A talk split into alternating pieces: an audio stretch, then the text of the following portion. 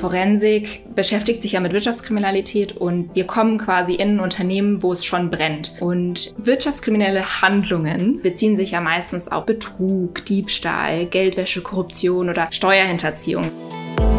Du hörst Cassandra, die bei Deloitte im Bereich der Forensik arbeitet und dir aus ihrem Arbeitsalltag erzählt zurzeit auf dem Projekt, in dem ich arbeite, mit der Bilanzmanipulation, äh, schauen wir uns in so einem genannten E-Mail-Review gerade an, wer denn dafür verantwortlich ist und wie die das genau gemacht haben. Und geht dann in der zweiten Runde sehr häufig in Informationsgespräche und sogenannte forensische Interviews. Das sind ganz sachliche Gespräche einfach mit Zeugen oder mit der beschuldigten Person, wo die dann konfrontiert werden mit den Vorwürfen, die im Raum stehen. Und da hat man dann schon so ein bisschen Krimi-Feeling das heißt, man ist auch konfrontiert mit persönlichen Schicksalen. Wie die Person reagiert, ist natürlich total interessant und spannend auch so mitzuerleben.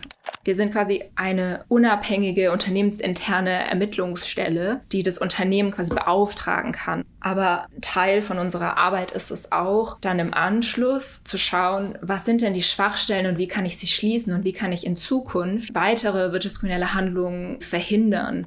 Man braucht nicht ein fundiertes Wissen in Richtung Jura und Recht. Ich bin ja selbst zum Teil Geisteswissenschaftlerin und ich finde das sehr hilfreich, weil ich in meinem Studium viel Texte produziert habe und jetzt auch wieder sehr viel Text produzieren muss, weil wir müssen ja immer am Ende einen Bericht schreiben und deswegen kann ich eigentlich nur mitgeben, dass man Hausarbeiten und Seminararbeiten vielleicht nicht verteufelt, sondern die haben Sinn und die bringen einen auch weiter, einfach Informationen zu verdichten und in Textform zu bringen. Und ich glaube, das ist jedem Job wichtig oder in unserem Job auf jeden Fall.